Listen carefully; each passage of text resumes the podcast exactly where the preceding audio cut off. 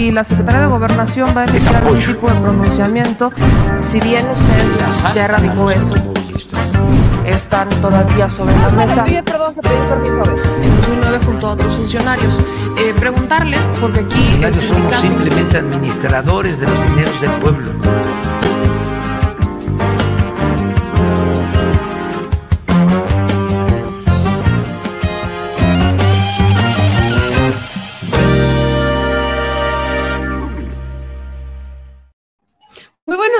Querida Chile Banda, mi querida familia, mi gente linda. ¿Cómo están? Espero que estén pasando una excelente mañana de este viernes 9 de septiembre. Son las 10:27 de la mañana y vamos a analizar eh, la conferencia de prensa de este viernes 9 de septiembre, pero también les voy a dar unas cuantas notas e información que usted necesita para cerrar la semana prácticamente ya es viernes, viernes de San Bandunga. Díganme qué van a hacer, qué tienen planeado, ya tienen pensado salir de Pachangón o van a seguir quedándose en casa para cuidarse como muchos lo seguimos haciendo, que solamente salimos para trabajar y no salimos para otra cosa más que para trabajar y para ver a nuestros familiares. Así que desde esta bonita CDMix, les quiero agradecer a todos los que ya están conectándose y que están compartiendo el programa programa. A veces hasta a mí se me olvida pedirles que compartan el programa, pero se les pide encarecidamente que nos ayuden con esto. Es lo más importante. Así usted llega por aquí,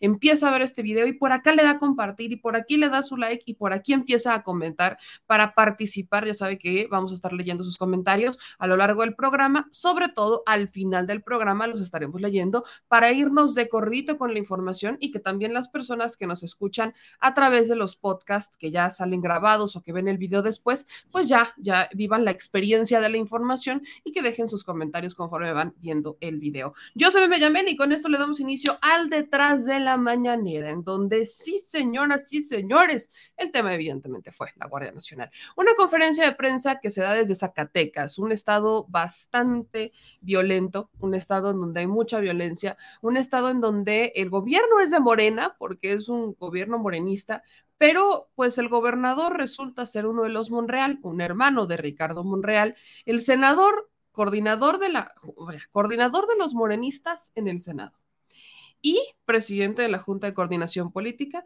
que en la votación de la Guardia Nacional dijo que, que, que, que, que yo me abstengo. No, no votó no a favor ni en contra, se abstuvo de votar el senador Ricardo Monreal, además de que ya se venían dando ciertos rumores de que este señor habría intentado negociar la aprobación de esta iniciativa con priistas y panistas a través de la poner sobre la mesa la mesa directiva del Senado, que hace unos días también se eligió, que también fue bastante escandaloso, porque resulta que había algunos senadores que querían que fuera Ricardo Monreal el presidente de la mesa directiva. Decía el senador Ricardo Monreal, no, no, no, yo no, yo no quería, no es cierto, yo, yo no quiero, yo les dije que yo no quería, pero hubo varios votos para que fuera el senador Ricardo Monreal no los suficientes, pero al menos en la tercera y última ronda eh, quedó el senador Alejandro Armenta, poblano, este, presidiendo la mesa directiva ya en sustitución de Olga Sánchez Cordero. Se habla mucho de que esta negociación que se da en torno a esa mesa directiva, pues sí, sí estaba relacionada a que Ricardo Monreal tuviera el control de ella, ya sea mediante Alejandro Armenta o sea directamente. Directamente, y lo hemos platicado, que a veces algunas personas no, no lo cachan, estar en la mesa directiva de la Cámara de Diputados o del Senado representa un papel mediático para que me entiendan. No es tanto operativo, el operativo es el de la Junta de Coordinación Política, es el que puede ah, hilar las cosas, es el que puede unir los hilos, el que está en la Junta de Coordinación Política es el que realmente tiene el poder de las negociaciones, pero no es así para la mesa directiva. El que está en la mesa directiva tiene el poder de aparecer con el presidente en eventos eh, protocolarios. Entonces, para las aspiraciones de Ricardo Monreal no resultaría extraño que él buscara estar cada vez más cerca del presidente, pues tiene más de un año que no se hablan. Tiene más de un año que Ricardo Monreal y el presidente López Obrador ni pío ni fu ni fa. Todo así a través de la Secretaría de Gobernación. Vaya, más habla el presidente con Olga Sánchez Cordero, que fue su secretaria de Gobernación, que también tuvo ahí algunos asuntos, que con el, que con el senador Ricardo Monreal, que es el presidente de la Junta de Coordinación Política. Y durante muchos años usted recordará que estuvieron presumiendo cómo tenían una muy buena relación, los famosos desayunos con el tamal de chipilín, la, la, la, la, la, y se acabaron los desayunos, se acabaron las pláticas y en ambas partes dijeron que había sido por la autonomía eh, sabemos que hay diferencias eh, irreconciliables, como dirían en algunos argumentos de los divorcios, diferencias irreconciliables entre ambos y todo tiene que ver por la ambición en particular de uno que se sintió por no haber sido mencionado desde el inicio como uno de los posibles aspirantes a la sucesión presidencial. Así que de ahí viene un poco el pleito rancio que existe entre el presidente López Obrador y Ricardo Monreal, que es un pleito rancio, para que me entiendan, que se ha mantenido muy en el protocolo como que ambos dicen, no, no, no, todo bien, todo perfecto, este, todo así, todo cool, no pasa nada, nos llevamos muy bien, somos tan amigos como siempre, respetamos la, este, la división de poderes y que no sé qué, qué, qué sé yo, cuando en realidad estamos ante un escenario en donde pues sí existe una división. Así que justamente de eso trata la conferencia de prensa, fíjese, porque hablando y en Zacatecas, ¿no? Un estado en donde se ha requerido la presencia de las Fuerzas Armadas, se ha requerido la presencia de la Guardia Nacional, un estado en donde ya se explicó, de hecho, en la conferencia de prensa, que por su ubicación geográfica se ha convertido en un lugar de tránsito que conecta prácticamente con cualquier parte por sus carreteras. Entonces, se ha convertido en estratégico para el crimen organizado y de ahí parte en que se están disputando el poder de la, de la zona, porque prácticamente tendrían el control de, de los movimientos de la droga y de tráfico que se dé dentro de la región. O sea, prácticamente esa zona es estratégica para los criminales. Así que de ahí parte que estemos o esté en llamas Zacatecas.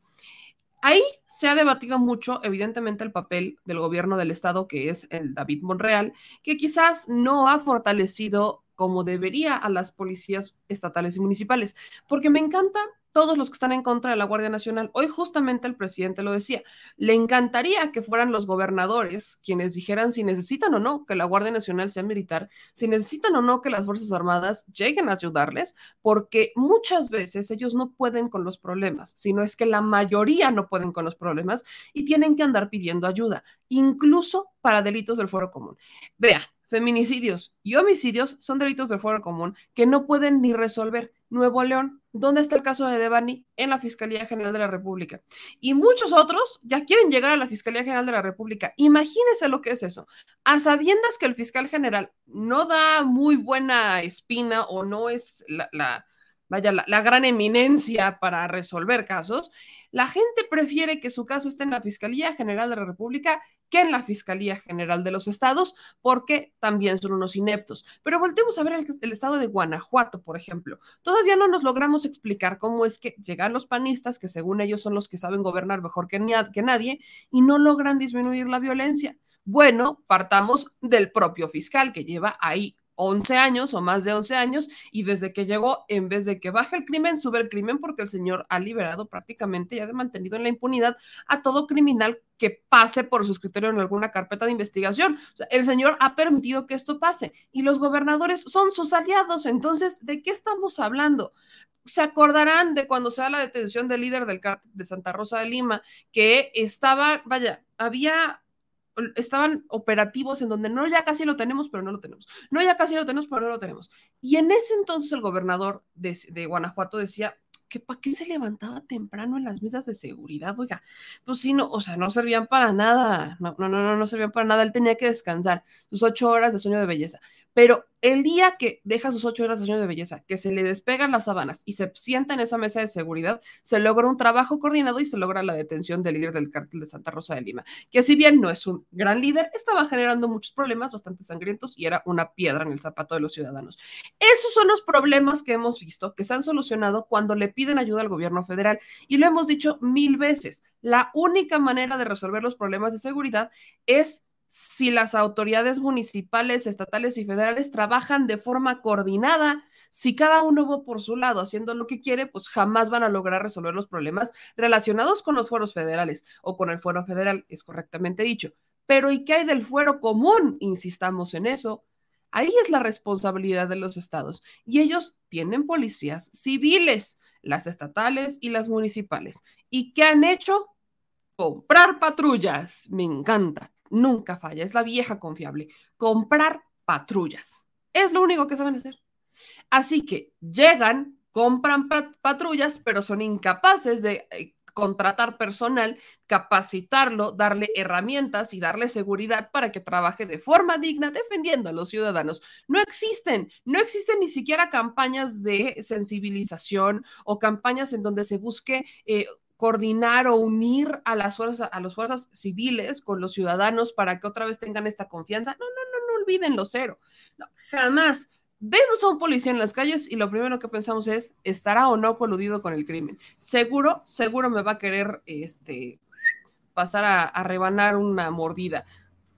Estamos, estamos conscientes de eso. Bueno, pues dicho esto, Vamos a entrarle, porque dentro de la conferencia de prensa, pues el, el, representante, el reportero del sistema de medios públicos, Miguel Arzate, pues que va a agarra y que le pregunta al presidente Andrés Manuel López Obrador, ¿qué opina sobre el papel de los senadores de la, cuando se da esta votación de las reformas a la Guardia Nacional?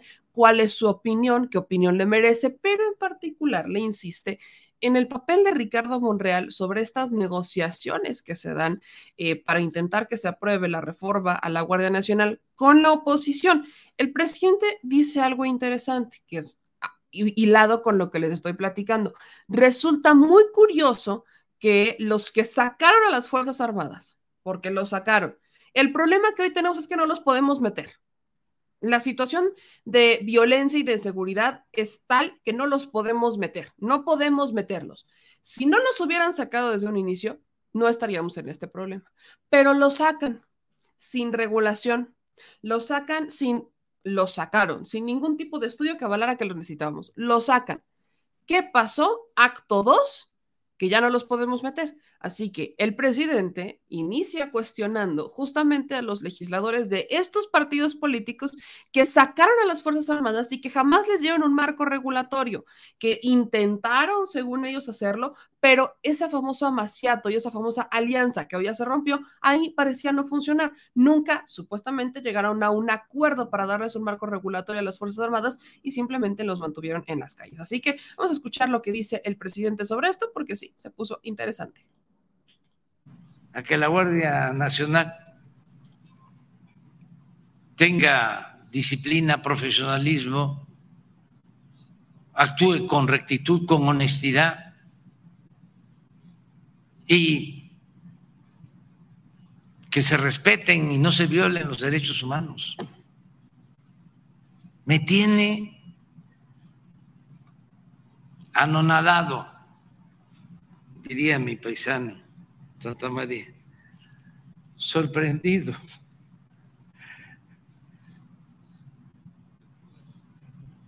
La actitud de algunos legisladores del conservadurismo, su nivel de cretinismo, la hipocresía de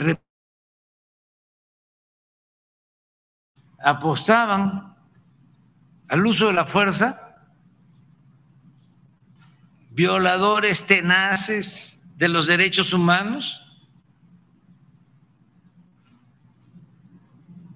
se convierten en paladines de la justicia, defensores de los derechos humanos son unos reverendos farsantes.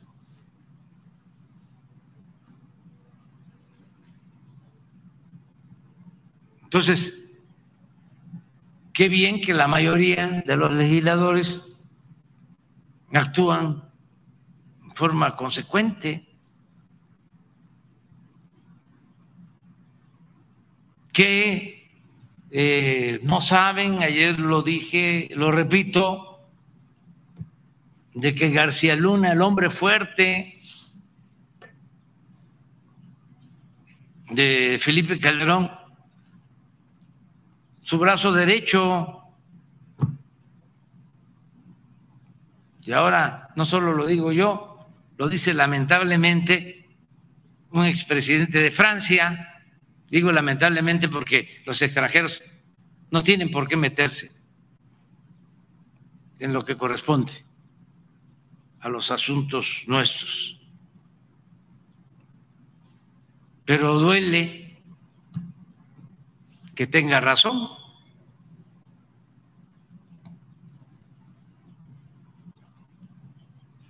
Entonces, ¿cómo nos van a comparar? Ahí andan los de derechos humanos de organismos internacionales que guardaron silencio cómplice durante todo el periodo de masacres y de torturas y de protección a las bandas del crimen organizado. Nunca dijeron nada. Y ahora, muy preocupados por la militarización en México.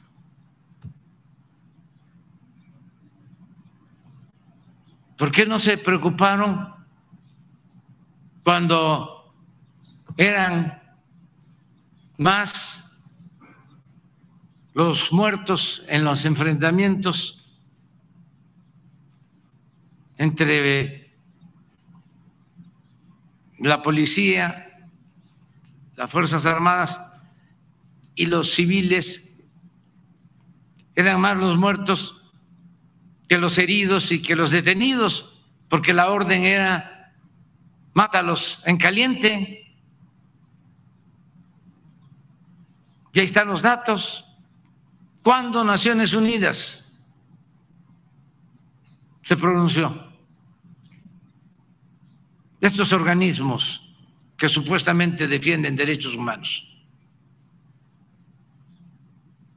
Casi todos esos organismos integrados por gente de derecha de distintos países del mundo, puro conservador acomodar.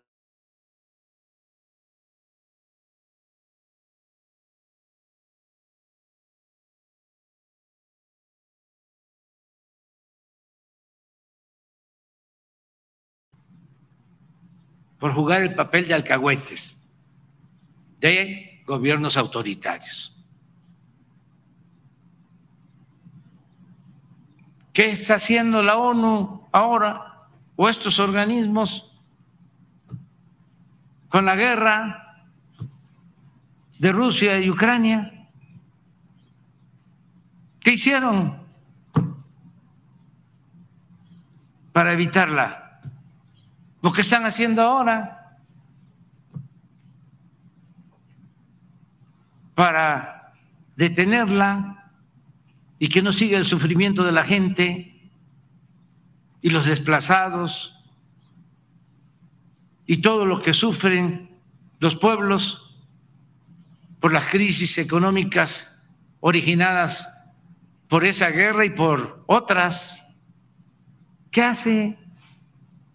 ¿En qué está convertida la ONU? En un florero.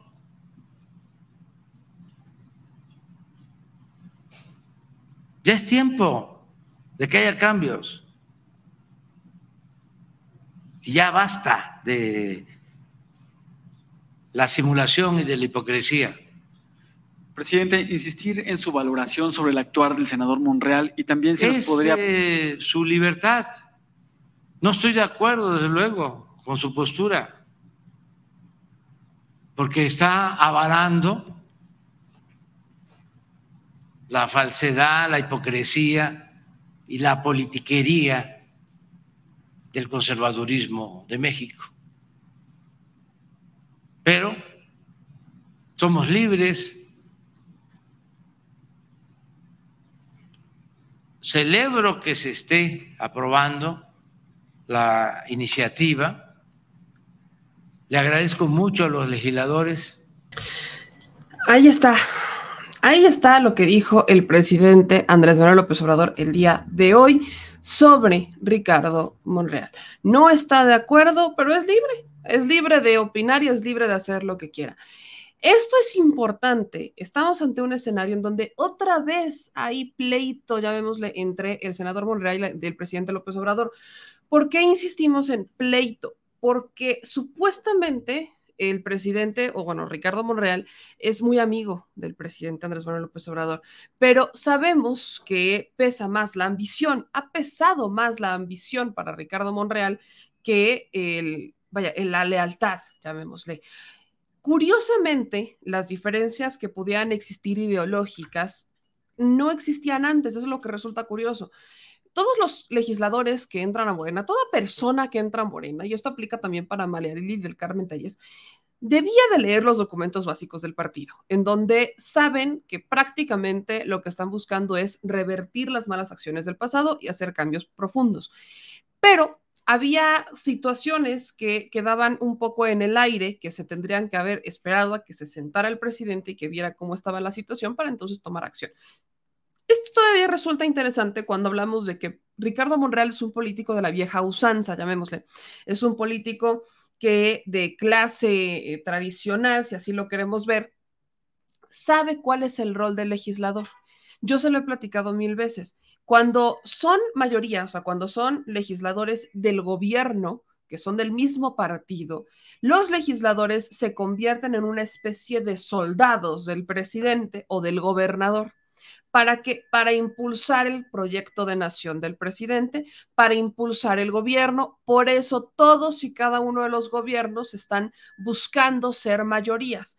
Existe, por supuesto, la posibilidad de que si el presidente está traicionando los ideales, los legisladores sirvan como incluso un darle cachetadas al presidente, decirle por aquí no va, y que pierda el apoyo de los legisladores, un presidente en turno quiere decir que está haciendo las cosas mal. Pero cuando vemos que las soluciones en este país al menos en este momento, requieren a las Fuerzas Armadas en las calles, porque uno, la gente les tiene confianza a las Fuerzas Armadas, dos, la gente no le tiene confianza a las policías civiles y tres, no existe ningún organismo civil que realmente pueda mantener el orden o que realmente pueda apaciguar la, la situación que vivimos en México. No existe. Así que ¿Cuáles son las propuestas que escuchamos de todos aquellos que se que, votaron en contra y de todos aquellos que se llegaron a abstener, como el caso del senador Ricardo Monreal?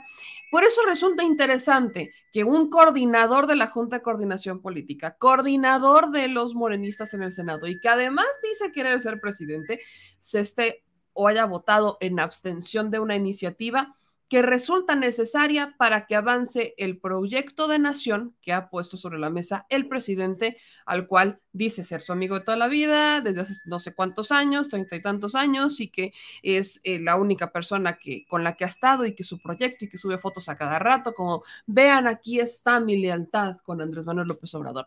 Son puras estrategias de campaña, punto son estrategias de campaña. Todos aquellos que se ponen a utilizar el papel de no es que presidente, presidente, presidente, usted es mi amigo, mi, ¿qué digo? Mi amigo, mi hermano, y que eh, no actúan en consecuencia, son justamente los legisladores son justamente los perfiles que solamente están usando la imagen de un presidente, pero que de ninguna manera están actuando con lealtad o están actuando como se esperaría de un legislador de ese partido.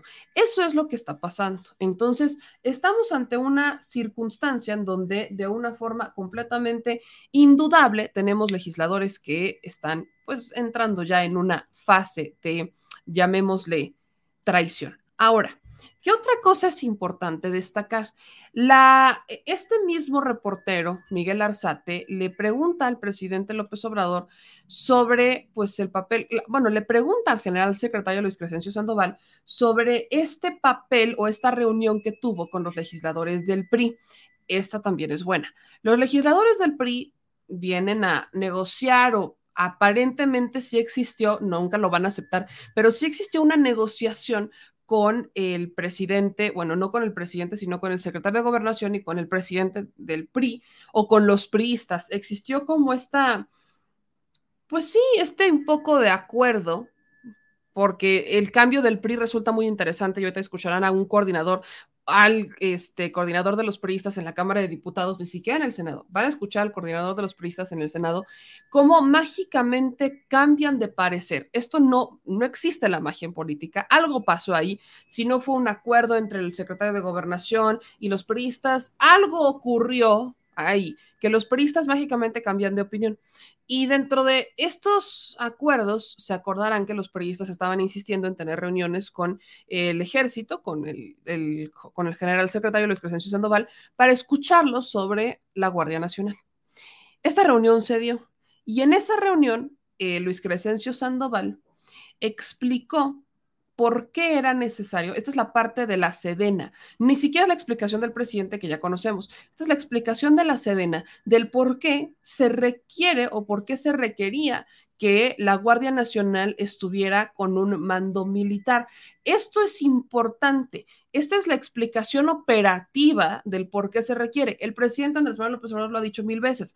Se requiere porque pues estamos ante una situación en donde no quiero arriesgar que la, que la Guardia Nacional se corrompa como se dio con un Genaro García Luna o que vuelva a llegar un Genaro García Luna y estemos ante una situación en donde no podamos controlarlo y que otra vez volvamos a tener problemas en este país. Entonces es como el el, candado que pone el presidente de, aunque yo me vaya, ustedes se van a quedar al menos con un candado que es la Guardia Nacional Militar administrada como pantalla por la Secretaría de Seguridad, o sea, sin soltar el mando civil, pero ya completamente operativa y administrada por las Fuerzas Armadas. Y esta explicación que da el general secretario creo que suma muchísimo para entender cuáles eran los o cuáles son los problemas. Si uno escucha con atención, va a entender cuáles eran los problemas que se estaban dando dentro de la Guardia Nacional que requerían que fuera administrada y operada por la Sedena y no por la Secretaría de Seguridad. Esto es lo que resulta interesante, así que vamos a escuchar al general secretario Luis Crescencio Sandoval y póngale mucha atención. Aquí están muchas respuestas que muchos se han estado preguntando durante toda la semana.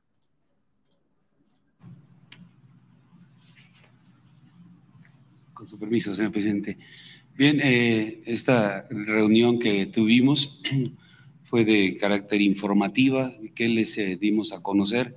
Bueno, precisamente lo que hemos desarrollado eh, las Fuerzas Armadas, la Secretaría de la Defensa, en el ámbito de la Guardia Nacional, cómo, cuáles fueron sus orígenes, de dónde se tomó el proyecto, qué se analizó, cuántos países analizamos para poder establecer cómo eh, era, iba a ser la propuesta que, que, le haríamos al señor presidente para este, este proyecto, eh, analizar cuáles fueron los orígenes de esas otras instituciones, instituciones con más de 200 años a través de, de, todo el mundo, eh, en donde su origen principal fue precisamente militar, algunas de ellas con permanencia a la fecha de, lo militar, algunas otras ya después de tantos años de consolidación, pues en, ya eh, ubicadas en otra área de las administraciones eh, eh, de, los públicas de los diferentes países. También todo, todo ese esfuerzo que, fue concentrado en diferentes acciones administrativas, acciones operativas, cómo empleamos una parte sumamente importante que tenemos en, lo que es Ejército y Fuerza Aérea, que es nuestro sistema educativo militar, este sistema educativo que es quien nos forma, que es de donde sale todos nuestros oficiales, todos nuestros jefes, nuestros generales, eh, eh, cómo hacer que, pudiera colaborar con la, lo que es la formación de la Guardia Nacional. Eh, como hoy en día tenemos en el Colegio Militar, eh, pues eh, la licenciatura en Seguridad Pública, que son casi un poco más de, 700 hombres cadetes que están este, pues estudiando la licenciatura en Seguridad Pública y que son gente que va a egresar del plantel del mismo plantel donde, donde sale personal del ejército y, este, y, se va a, las filas de la Guardia Nacional. También como el Colegio del Aire, que forma nuestros pilotos y aviadores, también tiene como 80 ah, cadetes que tienen esa especialidad en seguridad pública, además de, tomar esa capacitación en, este, eh, en el ámbito de, aviación, tienen esa especialidad porque así lo marcan la legislación eh, inclusive internacional que deben de, conocer de eso. Entonces, les hicimos ver cuál era esta estructura tan grande, cómo ha aportado ese apoyo a través de, estos tres años cómo se han modificado los planes de estudio, que no es lo mismo formar a un soldado que formar a un eh, policía. ¿no? Eh, los planes de estudio se, modificaron para quitar en la capacitación en el ámbito de seguridad pública la parte militar. Seguridad pública es un, es un ámbito civil, entonces no, no, no podemos este, eh, pues tocar esa, esa, parte o dar eh, esa parte de este, o dejar, no, no dejar de darlas, pero sí identificamos materias comunes que deben de tener tanto el soldado como el, encargado de la seguridad pública, el soldado que se encarga de la defensa de la nación y el elemento integrante de la guardia que se encarga de la seguridad pública. ¿Cuáles, cuáles son las diferencias importantes que deben de tener? ¿Hacia dónde debe estar centrada su capacitación para no tener un soldado en el ámbito de la seguridad pública, sino un especialista, eh, un elemento que sabe sobre seguridad pública, sabe lo que debe de hacer en ese ámbito y ahí lo estamos preparando. También todo lo que, lo que tuvimos que desarrollar en el ámbito de adquisiciones, darle a la Guardia Nacional las herramientas con las que eh, pudiera realizar su tarea, ¿no? Eh, eh, vehículos, armamento, este, equipo de diversa naturaleza, como también eh, eh, equipo de la eh, Policía Federal lo tuvimos que este, pues, repotenciar, cómo nuestra industria militar entró a hacer trabajos importantes en todo el parque vehicular, parque vehicular que la Policía Federal lo tenía ya abandonado para venderlo ya como chatarra. Nosotros vimos que, que eran pues herramientas importantes que no podían eh, pues así nada más irse a la basura, porque también eran vehículos con ciertas capacidades de blindaje. Y nuestra industria militar, esa, esa industria que, que está al servicio de las Fuerzas Armadas, pues entró a, hacer una actividad importante para servir a la Guardia y hoy en día están los vehículos operativos y es parte de lo que va a, presentarse el 16 eh, de, septiembre en el desfile. Entonces, eh, les dimos a conocer todo, todo eso. ¿Cuál también eran las las desventajas o qué sucedería de, no tener eh, el control de, la guardia, cómo podría este, derivarse a otro tipo de situaciones con la guardia, una, una estructura con tantos hombres que no tuviera una disciplina, pues eh, eh, el señor presidente lo ha mencionado en muchas ocasiones, que, que no, pues se puede perder se puede perder, por eso hay eh, el razonamiento de que hay que cuidarla, ¿no? Eso se los dijimos. Nosotros en el ejército, en la Fuerza Aérea, establecemos que la disciplina es la columna vertebral de nuestra institución. Somos una gran cantidad de hombres que si no tuviéramos disciplina, pues fuera una masa este, que haría las cosas que, que quisiera sin, sin llevar un objetivo.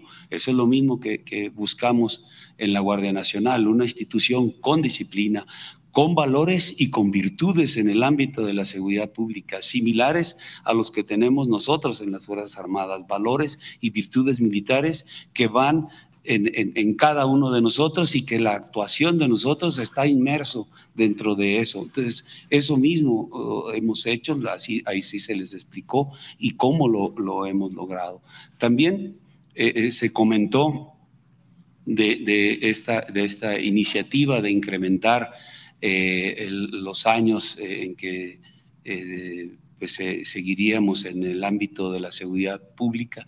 Y eso, eh, lo que les mencionamos que era importante, y, el señor presidente lo acaba de mencionar, cómo, cómo el trabajo que hacemos en los estados, pues hay que los propios gobernadores vean si les ha servido, si al llegar este, el momento en que, que fenezca eh, este, este periodo, eh, ya no podemos seguir actuando en ese ámbito, eh, pues entraríamos con problemas en la institución. Cuando nos incorporaron de, ya de manera directa en el ámbito de la seguridad pública, la Secretaría de la Defensa Nacional siempre, siempre pidió tener un marco legal para poder actuar en el ámbito de la seguridad pública. Y la respuesta fue nunca darnos ese marco legal, jamás nos lo dieron ni con las administraciones que nos metieron en, en esa tarea, ni las subsecuentes. Jamás nos lo dieron. ¿Y qué situación eh, llevaba? Pues precisamente que nuestro personal actuara al margen de la ley, al filo de la navaja. Hacía acciones, cumplía órdenes y este, eh, tenía como resultado estar en prisión. A la fecha tenemos mucho personal que está en prisión porque en esos momentos no teníamos el marco legal para actuar en el ámbito de la seguridad pública. Eso, eso no, no, no queremos volver a, sufrir esa situación. Si se nos da la oportunidad de seguir eh, eh, apoyando a la seguridad pública, ese tiempo que nos, sea mayor también nos va a permitir fortalecer de mayor manera la Guardia Nacional. Y al tenerla a, eh, tener el control de la guardia, tutelar la guardia, entonces nos va a permitir darle esa fortaleza para que en el momento que se establezca una fecha, pues ya la guardia podrá ser más grande. Hoy, hoy en día el proyecto para el 2024 es que la guardia tenga 150 mil hombres que la Guardia cubra diferentes ámbitos de, de, necesidades en el ámbito de la seguridad pública. Tenemos gente en aduanas, tenemos gente en protección del patrimonio nacional, gente en el ámbito que, cuida eh, o evita la tala de, árboles. Tenemos una fuerza, un estilo de lo que tienen en todo el mundo las policías, de los SWAT que les llaman. Ahora tenemos una fuerza especial que, se conformó para, para hacer esa actividad. Ah, tenemos, se, fortaleció el área de inteligencia que ya era importante, lo que tenía la Policía Federal, hoy en día está fortalecida. Entonces se ha hecho mucho trabajo que este, eh, pues eh, queremos seguirlo haciendo y ya teniendo el control, esa tutela de, de, la, de la Guardia Nacional, pues nos va a permitir que en algún momento se fortalezca aún más y pues llegue eh, quizá el día en que, que sí tengamos que eh, realizar eh, las acciones netamente militares, netamente como soldados, que no las dejamos de hacer, también nos preparamos, también desarrollamos esa parte, porque nuestra misión principal es la defensa de la nación, la defensa de la soberanía. Para hacer esa parte debemos de estar preparados, pero todo lo que hacemos en la defensa de esa, en la preparación de esa misión nos sirve para lo que hacemos en el ámbito de la seguridad pública. Toda, toda esa parte axiológica que le damos a nuestra gente de valores, virtudes, la disciplina, eh, la capacitación, este, todo eso sirve también para, para lo otro y sirve para eh, proyectarlo hacia la guardia. Entonces no dejamos de hacer ninguna, ninguna tarea, ninguna tarea, no dejamos de, de estar en el ámbito de la seguridad pública, no dejamos de prepararnos para la defensa de la nación, para garantizar la seguridad interior, no dejamos de este, tampoco de participar en los grandes proyectos del gobierno federal que van tendentes al desarrollo de la nación, que es una misión que tenemos. Tenemos establecido la cuarta misión en nuestra ley orgánica, establece que podamos desarrollar obras que vayan hacia el desarrollo de la nación. Entonces, pues eh, eh, esa fue eh, de, lo que comentamos, de lo que le hicimos ver este, a, los diputados que tuvieron a bien asistir ahí. General, solo para cerrar, después de darle esta visión tan amplia al líder del PRI, de ponerle sobre la mesa los cambios tan importantes que se han dado en esa administración y que no ocurrieron con gobiernos del PRI y el PAN, ¿La respuesta de Alejandro Moreno fue de respaldo? ¿Hubo algún reclamo o alguna petición? Y también preguntarle si lo solicitan los líderes del PRI, eh, perdón, del PAN y del PRD, ¿también habrá reunión con ellos? Eh, sí, sí, sí, así lo quieren, pues nos podemos reunir de, este, eh, de conformar las instrucciones del señor presidente. Podemos hablar con cualquiera.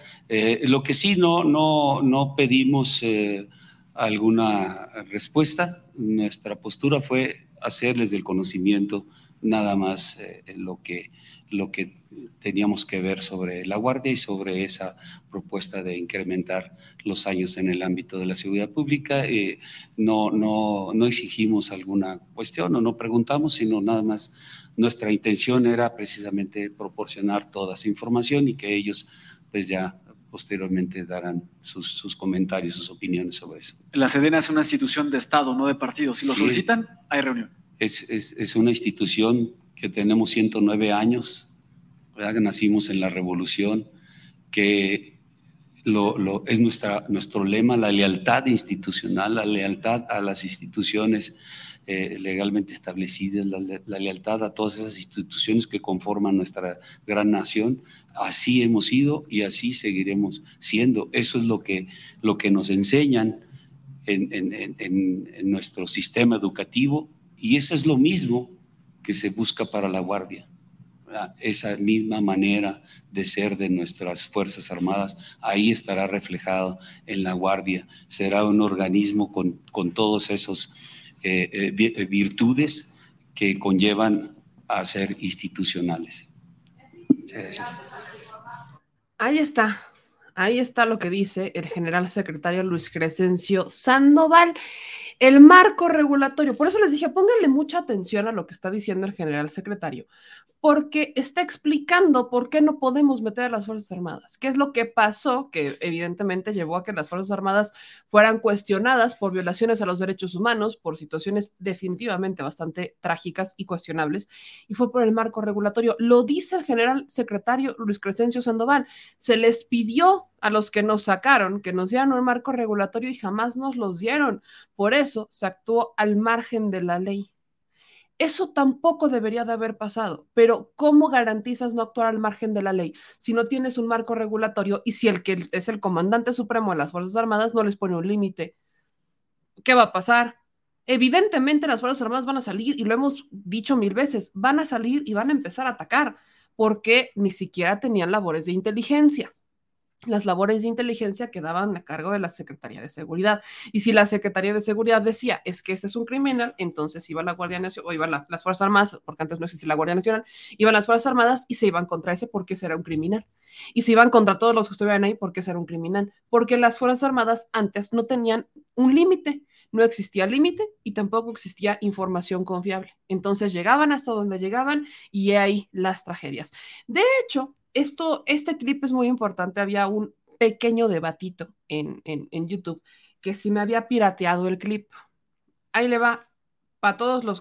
Y, ¿saben por qué le pongo atención solamente a estos comentarios? Porque en Facebook llevan toda la semana, o más bien Facebook, nos han estado limitando el contenido justamente por reclamaciones de contenido en donde dicen que, por ejemplo, la mañanera es de ellos. Y nos hemos estado peleando épicamente con eh, Atypical TV y nos hemos estado peleando con otros comunicadores de Baja California y demás, que han estado, dice y dice y dice y dice y dice que, este, que es su contenido, sobre todo, por ejemplo, cosas como esta, la conferencia de prensa. Pues ahí le va. ¿Qué dice aquí? Conferencia de prensa matutina desde Zacatecas. Este es el clip que tomé desde el inicio, ¿no? Desde el inicio para acá. Todo el clip no lo he soltado. Es el único que hemos usado esta mañana. Apenas les voy a poner nuevos clips. El único que hemos usado es este conferencia de prensa matutina desde Zacatecas. Es el único que hemos usado, no lo he movido. Ya, o sea, tengo marcados hasta los números y lo tomé directamente para que no digan y que no le cuenten. De hecho, lo hago a propósito justamente para que se pueda ver conferencia de prensa matutina y que cuando estemos haciendo las reclamaciones de derechos podamos decir que es el video tomado directamente de la conferencia de prensa matutina, que perfectamente no tendríamos que hacerlo porque es un contenido público, de dominio público que podemos usar absolutamente todos. Entonces, usted lo va a poder ver en varios espacios y es normal, es el contenido, es la fuente. Así que aquí por ahí decían que el video donde presenté al general, el clip del, general secretario, que ese era distinto, no lo he cambiado para todos ellos y ahí les va. Aquí está, ¿qué dice? Es del canal del presidente Andrés Manuel López Obrador, para luego es pronto.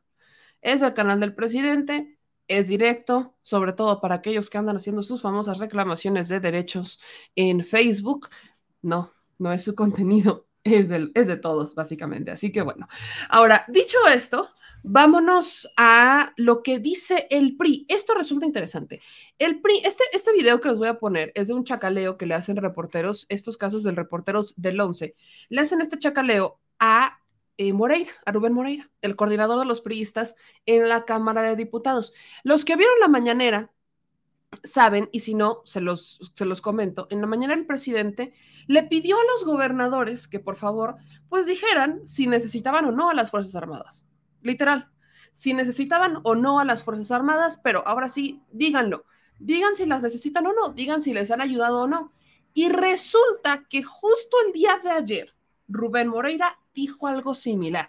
Por eso no me compro el que se les haya de la nada, porque literal, de la nada, el PRI haya cambiado de opinión, que se les haya convencido. No me la compro. ¿Por qué no me la compro? Porque estuvieron emberrinchados prácticamente tres años, pero particularmente estos diputados con Alejandro Moreno Cárdenas y Rubén Moreira y todos ellos estuvieron emberrinchados desde el año pasado que fueron electos. O sea, entraron en coalición, dijeron somos amigos, guau, guau, entran en el 2021, inician la famosa moratoria constitucional y de ahí no los hemos sacado, ¿eh?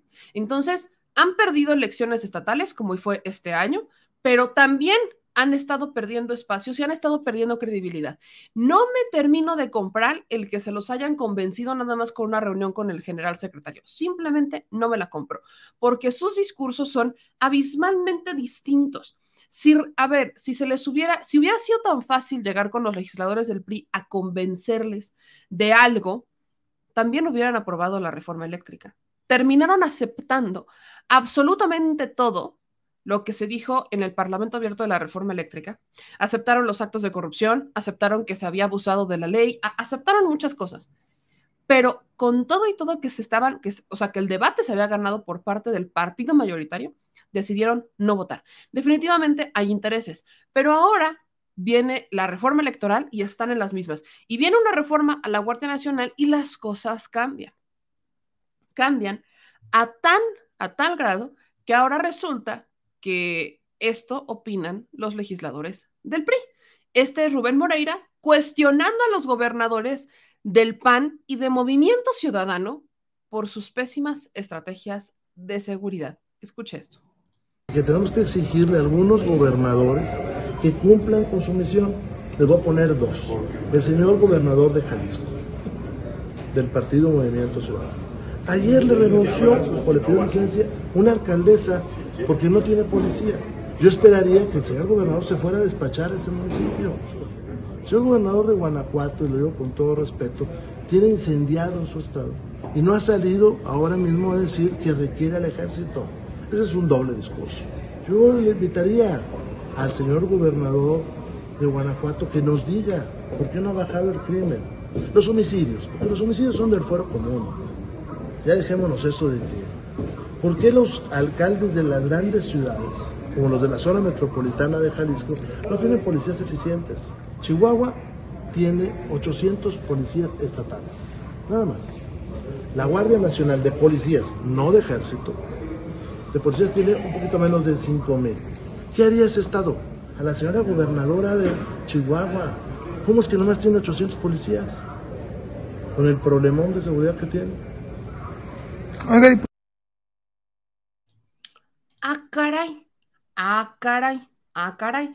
Ahora resulta, ahora resulta que ya tenemos al, al coordinador de los priistas, Rubén Moreira, cuestionando al gobernador de Guanajuato porque no ha bajado la violencia y al gobernador de Jalisco por no mejorar la seguridad y no tener una buena calidad en, sus servicios de seguridad, por dar permisos. Bueno, ya sabemos que el gobernador de, de, Jalisco es bastante vacacionador, bastante vacacionador. Entonces, tan vacacionadores que también otorga vacaciones a los que no deberían de vacacionar porque están trabajando 24/7 en un estado que tiene graves problemas de seguridad. Así que la hipocresía anda al flor de piel. No, casi no, no, casi ni se nota, ¿eh?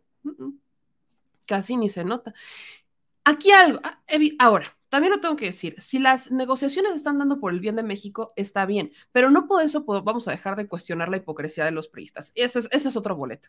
Qué bueno que se están uniendo, ya era hora, qué bueno que están actuando en pro de lo que quieren los mexicanos, ya era hora, pero las motivaciones de las grandes causas cambian por completo el sentido de la causa y yo no me compro que lo están haciendo por el bien de México, sino que lo están haciendo por sus intereses. Ese es el problema. Yo, y lo diré siempre, qué bueno que están, cuando tenemos un o sea, cuando tenemos un gobierno, lo mejor de todo es que puedan trabajar en conjunto, que por supuesto puedan eh, hacer lo mejor para el país, que lleguen a, a, acuerdos, a consensos, totalmente de acuerdo. Eso es lo que debería de pasar en un país demócrata, en un país donde se quieren, eso es lo que debería de pasar, pero no estaba pasando. ¿Por qué no estaba pasando? Porque tenemos a legisladores que lo único que estaban buscando era su interés, que estaban emberrinchados en defender a sus intereses y que estaban emberrinchados en decir que no, que creían que ser oposición era decir no a todo. No, no, no, no, no, no, no. Y no, no, no salían de no. Y uno les preguntaba, ¿por qué no? ¿Qué propones? No, pues no. Y nunca te dijeron ninguna protesta, ninguna propuesta. Jamás dijeron propuestas. Cuando se les pidió su plan alternativo de nación, solamente te decían, vamos a trabajar para que Morena no avance. A ver, es el partido en el poder. A nadie le conviene que no avance porque es el presidente de México. Si él no avanza, no avanzamos. Nadie, ni ustedes. Cero. Cero. Si él no avanza, no avanza ninguno de nosotros.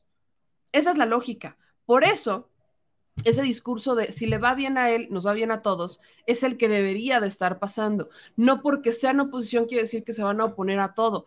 Incluso en momentos donde Morena era oposición, se daban, o bueno, donde PRD era oposición, cuando estaba Andrés Manuel López Obrador, Morena era oposición, etcétera, etcétera, se llegaban a, a votaciones en donde estuvieran de acuerdo ambas partes o todas las partes, solamente cuando se llegaban a estos acuerdos. Pero en este país han empezado los berrinches y han empezado los intereses más que el interés de los ciudadanos. Han pesado más, ha pesado más la ambición de los políticos que las necesidades de los ciudadanos. Ese es el problema que hemos tenido en este país. Así que celebramos por una parte que empiecen a tener un poquito de luz en su camino por el bien de México, pero por otro lado no nos van a comprar con sus discursos. Hay nomás para avisarles.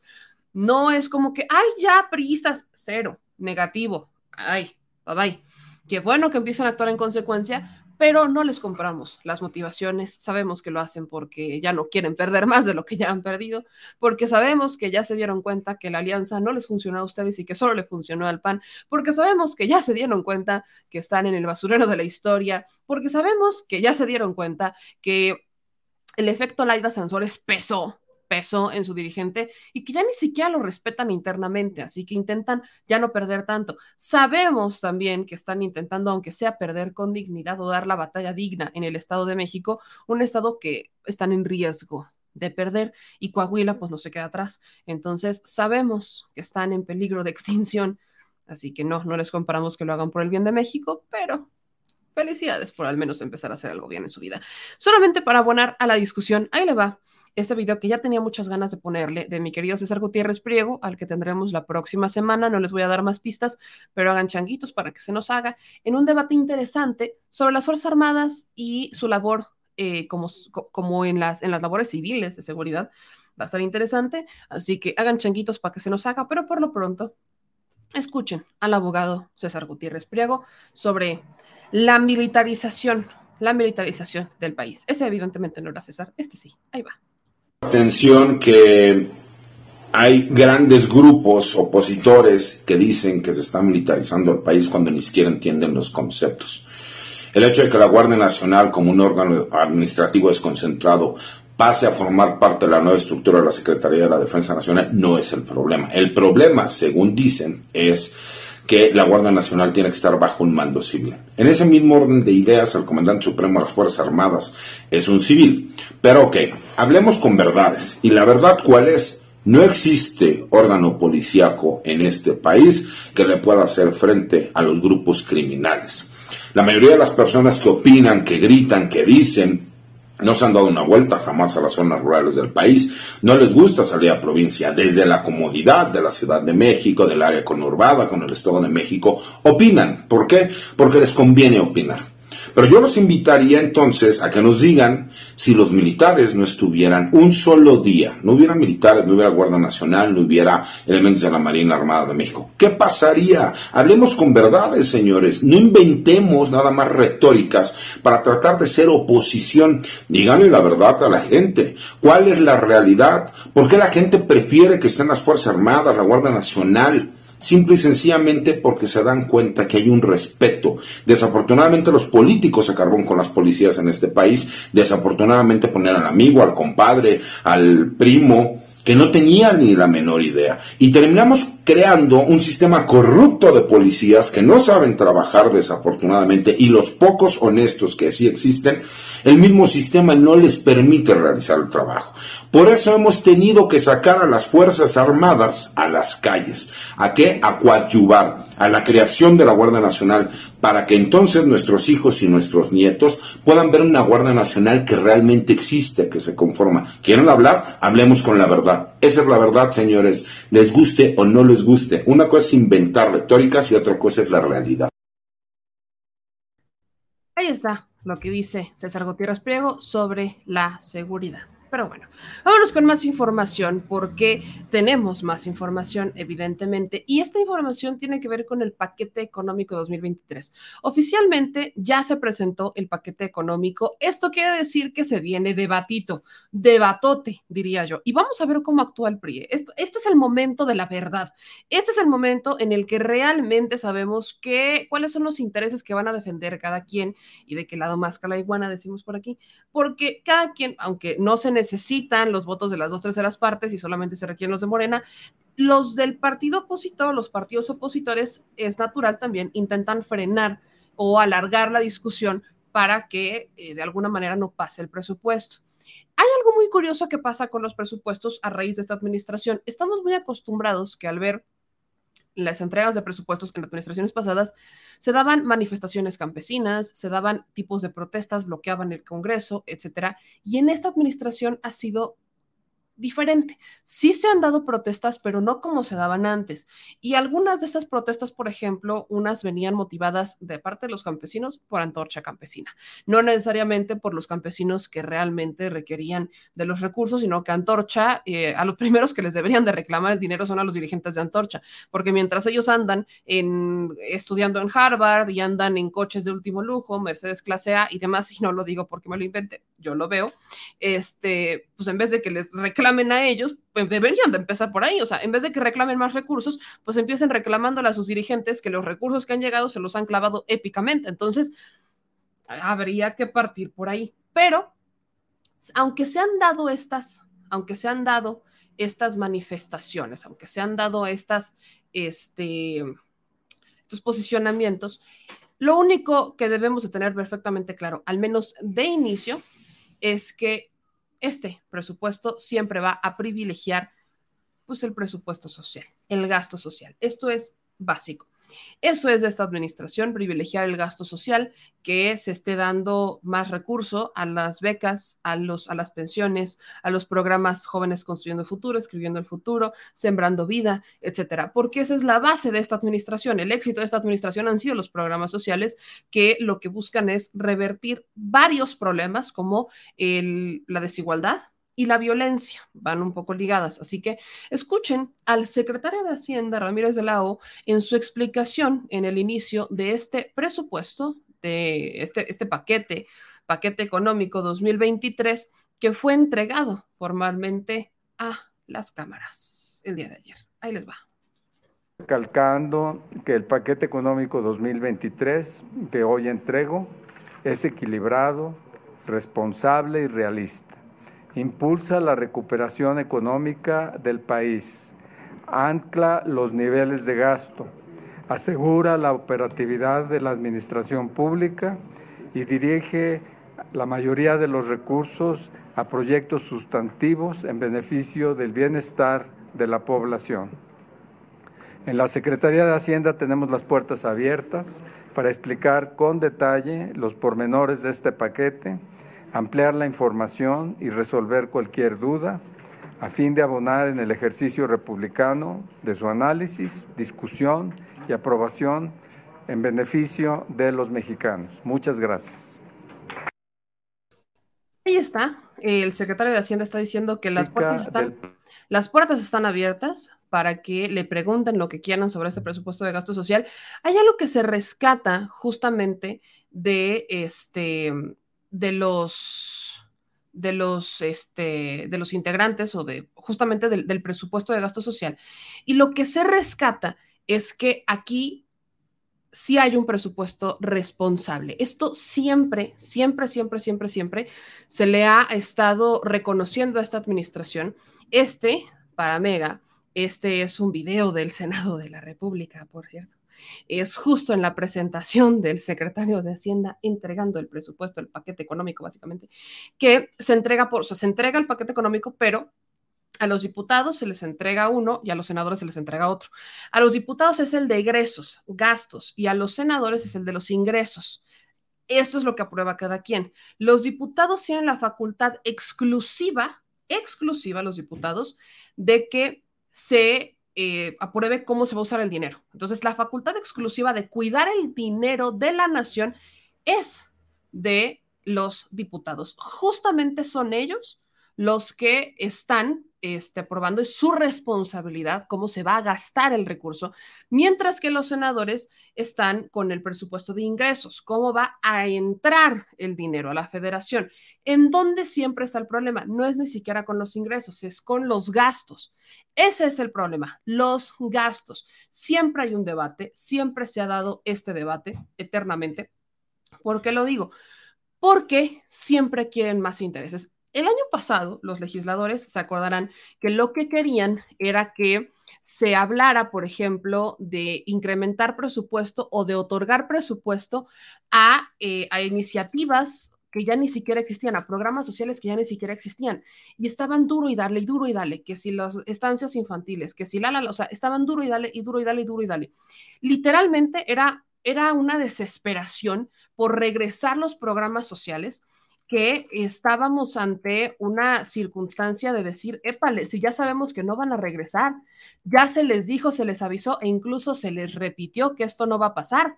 Se les dijo, se les avisó, se les repitió y simple y llanamente no va a ocurrir. Entonces, ¿qué es lo importante también de mencionar?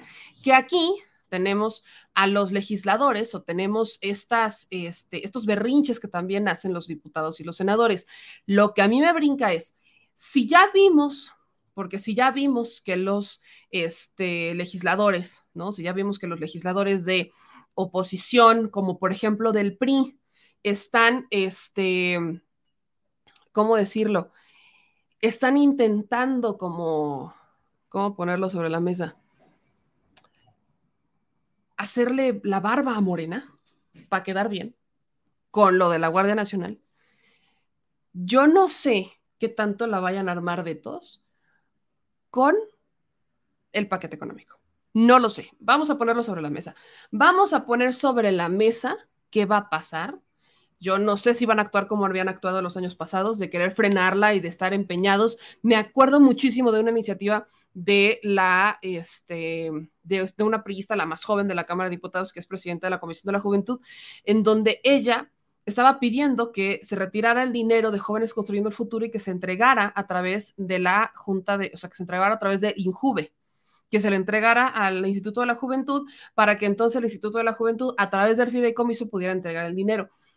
Yo creo que no estudió bien, lo dije en ese momento, lo dije el año pasado, creo que no se acuerda y no sabe cómo funcionan los fideicomisos y no existe una claridad. A ver, sí existe el Instituto de la Juventud, está, por ahí está, pero este, híjole, el Instituto de la Juventud lo que ha estado haciendo es como estar más o menos en eventos, como intentar, eh, pues, motivar a los jóvenes, pero siendo completamente honestos, el que, el que motiva más la participación de los jóvenes es el propio presidente que el Instituto, del Instituto de la Juventud. Entonces, ese tipo de propuestas sacaban el PRI como que se las sacaban de la manga, de decir, es que ya no queremos los programas sociales, pero sin decir que no querían los programas sociales. ¿Por qué? porque lo que el PRI toda la vida ha estado haciendo es intentar quedar bien con Dios y con el diablo, tal cual, tal cual, tal cual. O sea, el PRI estaba intentando siempre como quedar bien con la gente, pero también quedar bien con la coalición.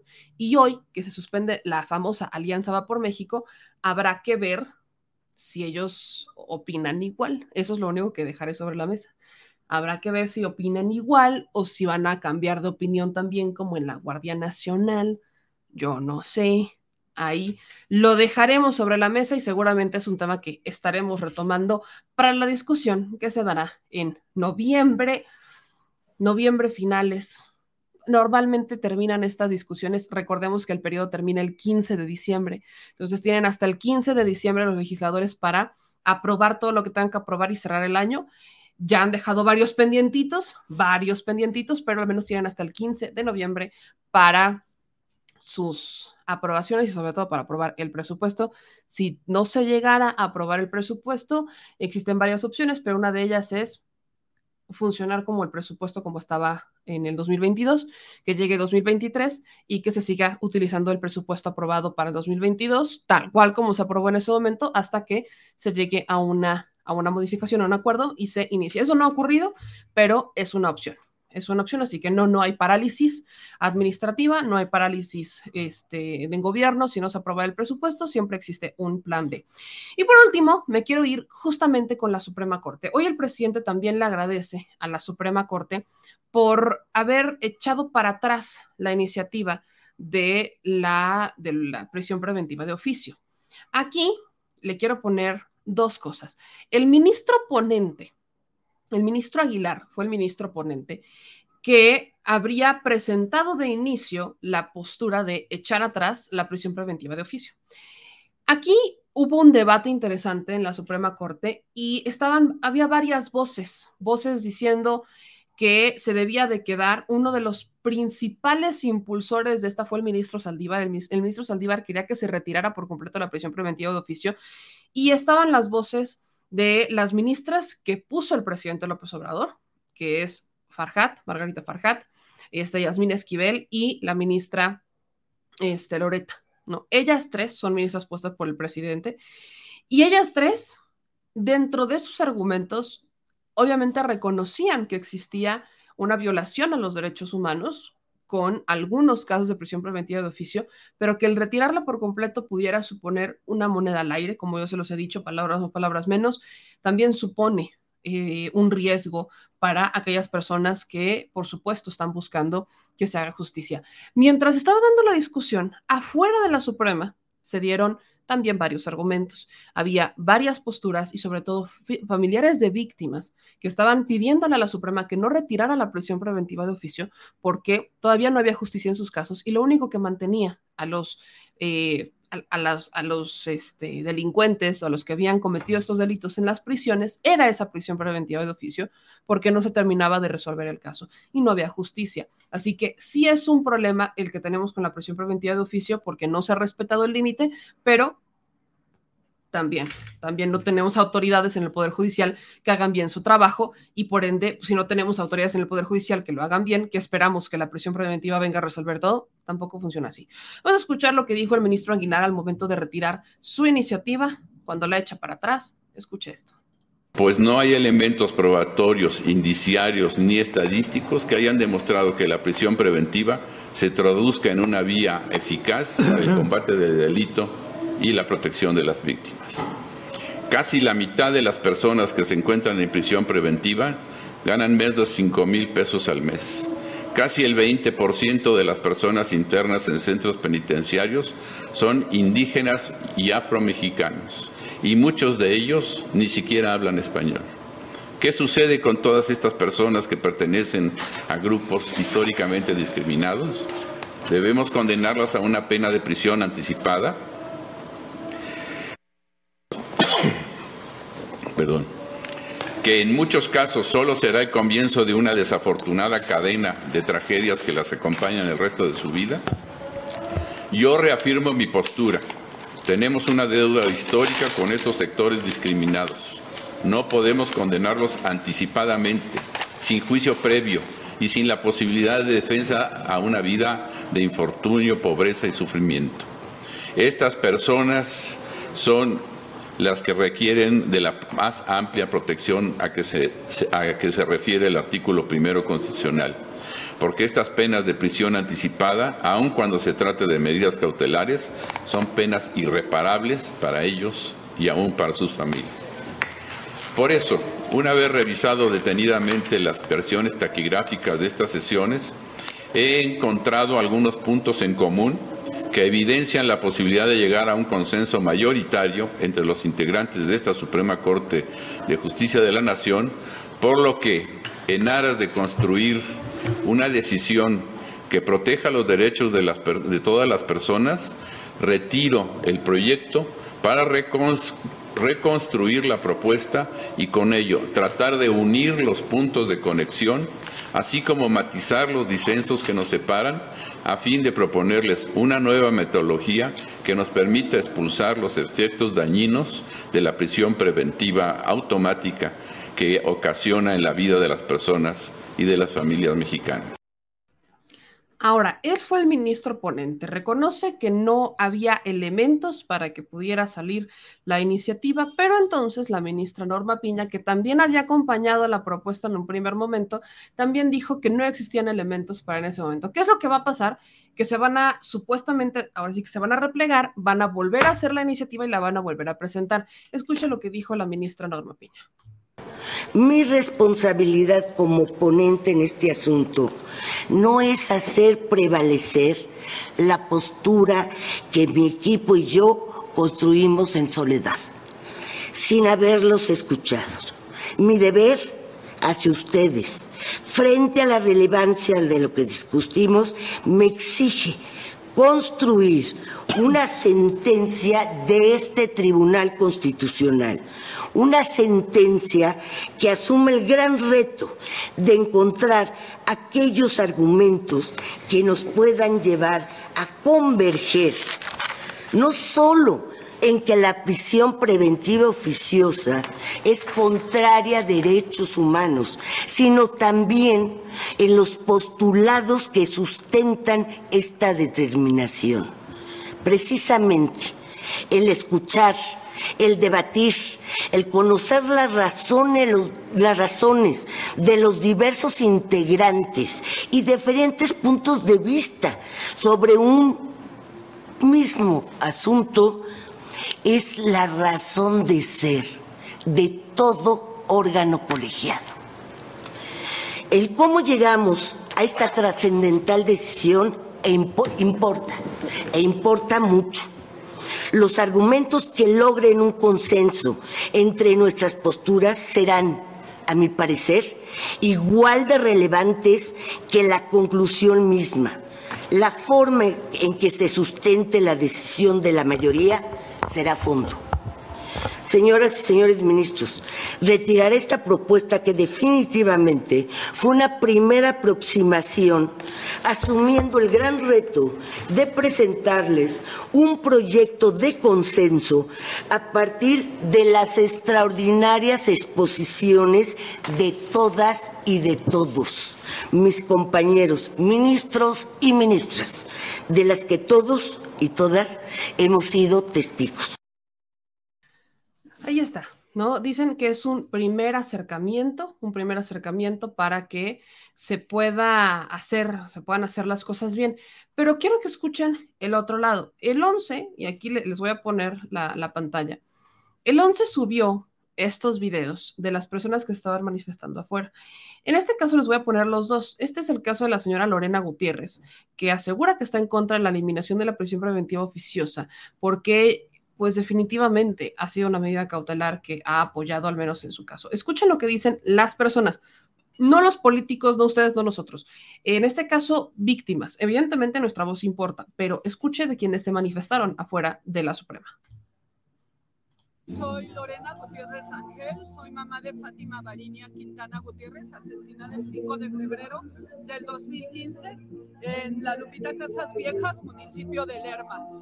Desde el 2015 nosotros estamos luchando por tener acceso a la justicia para mi hija Fátima y debido al feminicidio de mi hija y porque dentro del feminicidio estaba vinculada a la delincuencia organizada, nosotros tuvimos que ser desplazados a Monterrey, Nuevo, Nuevo León, donde por omisión e indolencia de, de hospitales y de organizaciones y instancias de gobierno que se deben a garantizarnos la seguridad.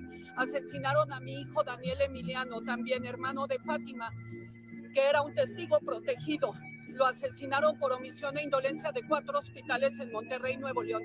Por supuesto que yo no estoy de acuerdo en que se quite la, la prisión preventiva oficiosa ni para los feminicidas, ni para quienes asesinaron por omisión e indolencia a mi hijo Daniel estando en una medida de protección.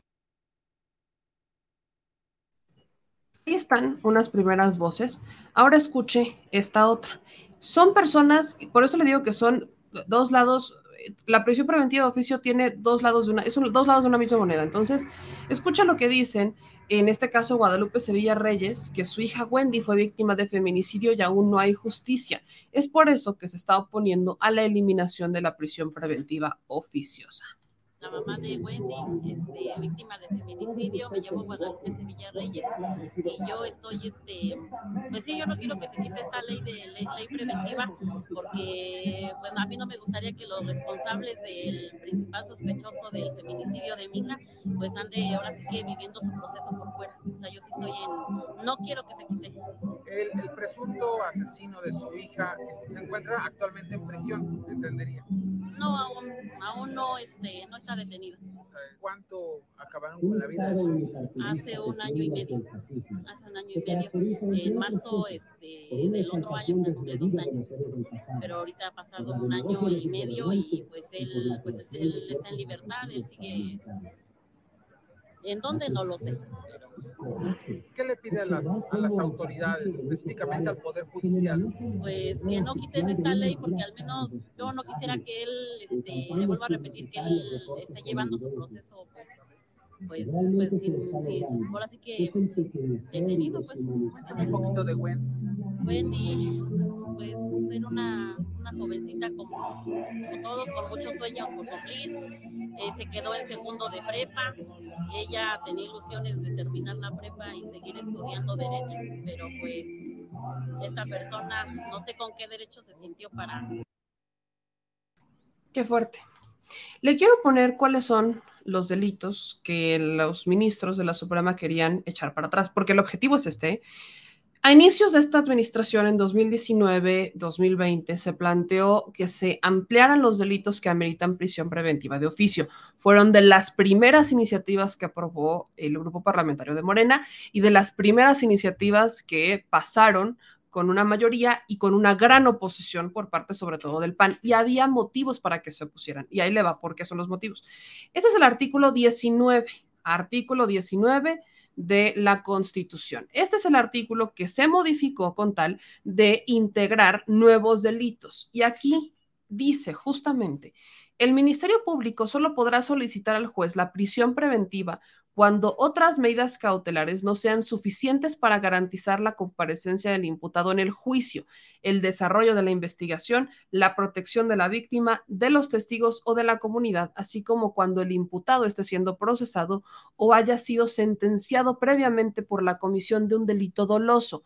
Esto, para empezar, está obligando a los jueces a hacer un trabajo, no a inmediatamente mandar a prisión preventiva de oficio. Aunque el delito lo amerite, justamente dice que el juez solamente pudiera solicitar la prisión preventiva cuando las otras medidas cautelares no estén sobre la mesa, porque no se podría garantizar, no se podría garantizar que el acusado llegara, o sea, que existe un riesgo de fuga por el delito que fuera, o porque el no de dejarlo afuera se pondría en riesgo a las víctimas o se entorpecería el desarrollo de la investigación. Estamos hablando que si dejaran afuera al, acusado, que se pudiera escapar, que pudiera borrar o eliminar las pruebas en su contra, incluyendo testigos, o que pudiera atacar a las víctimas. O sea, en cualquiera de estos supuestos, si se cumplen, entonces le aplica la prisión preventiva de oficio. Si es una persona que no corre, o sea, que no es un delito que amerite que corre riesgo otras personas en las calles, o pudiera ser un delito que perfectamente sabemos que puede llevar y que no tiene intención de fugarse y que le pueden imponer otras medidas,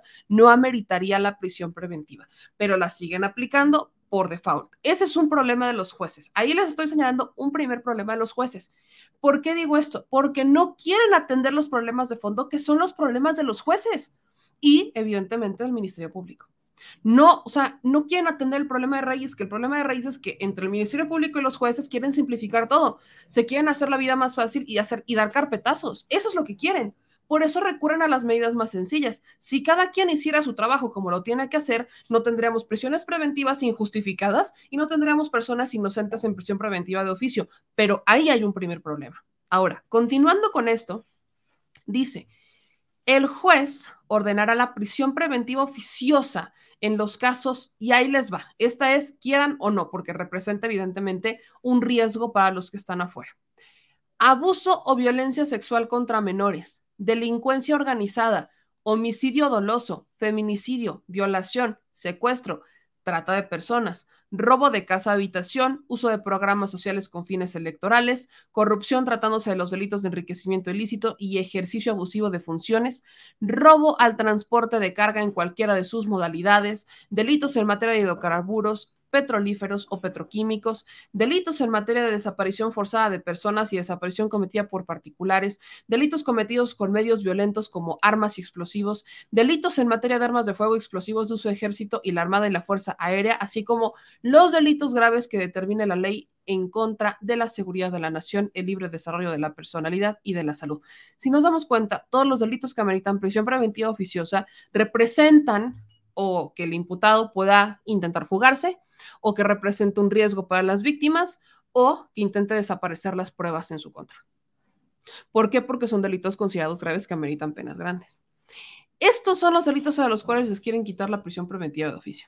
Ahora imagínense, se acordarán ustedes que no han sido un caso, son varios, de un intento de feminicidio, en donde un señor intenta matar a su esposa, no lo logra, lo meten a la cárcel, el juez dice, pues es que no, no, no pasó nada, lo sacan y mata a la esposa. ¿Se acuerdan de eso? Pasó como dos o tres veces, pero esta en particular era una persona con poder y se fugó. Es la fecha en que no lo han detenido.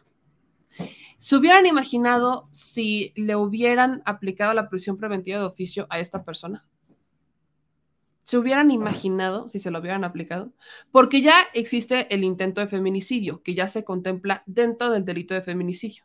O sea, ya se contempla también el intento de feminicidio y esto es nuevo, esto, esto fue aprobado a penitas. Entonces, ¿se imaginan si a esta persona lo hubieran encerrado y no lo hubieran soltado? ¿Qué hubiera pasado? Estamos ante el dilema de la prisión preventiva de oficio porque no están haciendo su trabajo los que lo tienen que hacer, que son los jueces y los ministros y los, este, el Ministerio Público. Si ellos hicieran su trabajo, no estaríamos en este dilema. No estaríamos aquí. No nos estaríamos peleando por esto. ¿Por qué no sería necesario? Porque tendríamos ministerios públicos que integran bien sus carpetas de investigación, a la que presentan bien sus casos, que los jueces no se las pueden regresar porque están bien presentados los casos y entonces los jueces pueden trabajar en consecuencia y pueden empezar a imputar sentencias. Y no requeriríamos de que estuvieran en prisión preventiva de oficio pero ni siquiera está sobre la mesa una reforma que modifique esto para entonces no hablar de una prisión preventiva de oficio. Ahí le va otra. La prisión preventiva de oficio se supone que solamente debería de durar dos años. Solamente dos años. Dos. Pero se ha estado ampliando y ampliando y ampliando y ampliando. Por ejemplo, el propio artículo 19 dice, la ley determinará los, casos en los cuales el juez podrá revocar la libertad de los individuos violados, vinculados a proceso. El plazo para dictar el auto de vinculación a proceso podrá prorrogarse únicamente a petición del indiciado en la forma que señale la ley. Esto también debería de modificarse. ¿Por qué? Se supone que el acto de vinculación, el auto de vinculación solamente pudiera prorrogarse a petición del indiciado. Supongan que tenemos a alguien acusado de corrupción y que evidentemente está intentando, está intentando que se haga más largo y que se prorrogue, que le dicten auto de vinculación y está intentando echarlo para atrás, echarlo para atrás. Debería de estar un límite, se debería de establecer un límite de auto de vinculación a proceso debería de existir un límite. ¿Por qué no le podemos poner un límite? Porque los fiscales y los ministerios públicos no hacen bien su chamba. Acuérdense que con el nuevo sistema penal, lo bueno que llegó con ese nuevo sistema penal es que ya no es suficiente con que te declares culpable o inocente. La autoridad tiene que comprobarlo y eso también es malo porque la autoridad no tiene, o sea, vaya, ellos dicen que no tienen las herramientas para trabajar, pero llevan diciendo años administraciones, sexenios que no tienen las herramientas para trabajar. Desde que eran PGR, no tienen los elementos ni las herramientas para trabajar y de encontrar las pruebas. Por eso recurrían a las torturas para que las personas se declararan culpables y entonces dar carpetazos. Y de ahí que tengamos tanta gente inocente en las prisiones porque fueron torturados para decir que eran culpables y como eso era suficiente para la ley penal pasada, pues no pasa nada. Esos son los problemas en este país, que no están solucionando nadie. Se están empezando a pelear por la prisión preventiva de oficio y yo digo, ok, pero ¿cuándo van a solucionar el problema real?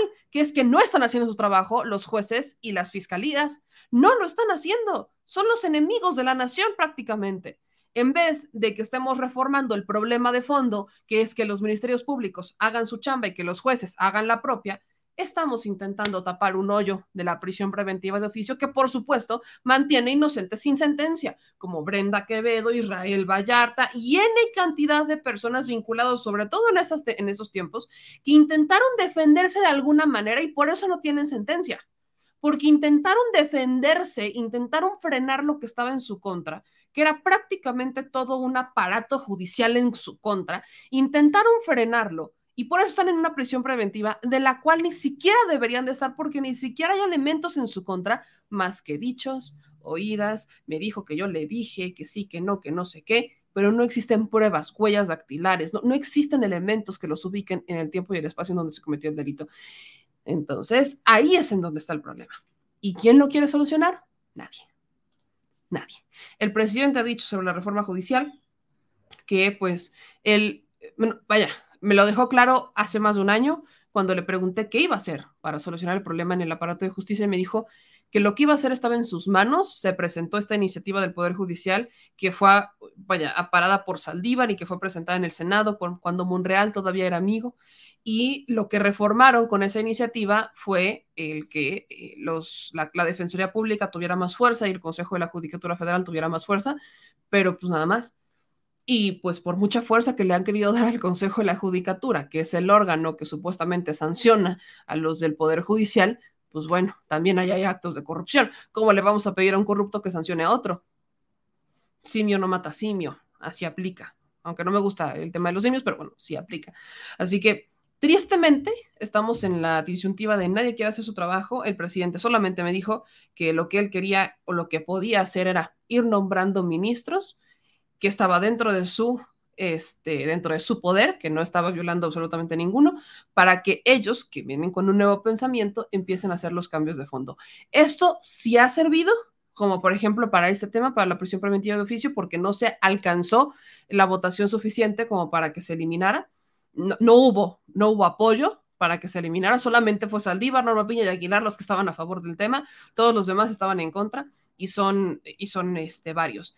Y por, su, por el otro lado, eh, por ejemplo, también ha funcionado cuando está la ley eléctrica. Se acordarán que tampoco alcanzaron los votos. Bueno, si bien no son suficientes como para aprobar cosas, tampoco es que sean pocos como para no frenar otras. Así que sí ha servido un poco que se tengan nuevos ministros, pero tampoco es garantía. El primero, por ejemplo, que arranca, que fue nombrado por Andrés Manuel López Obrador, el primer ministro que nombra, o que la primera terna, el primer ganador de la primera terna que manda, también se ha aventado iniciativas que dice uno, ah, caray, como otra en caso de cabeza de vaca para retirarle todos los cargos y prácticamente dejarlo impune y galante, al menos hasta el 30 de septiembre que se tendrá que ir. Así que ahí lo tiene, un poquito de la información que acontece en este bello y hermoso México.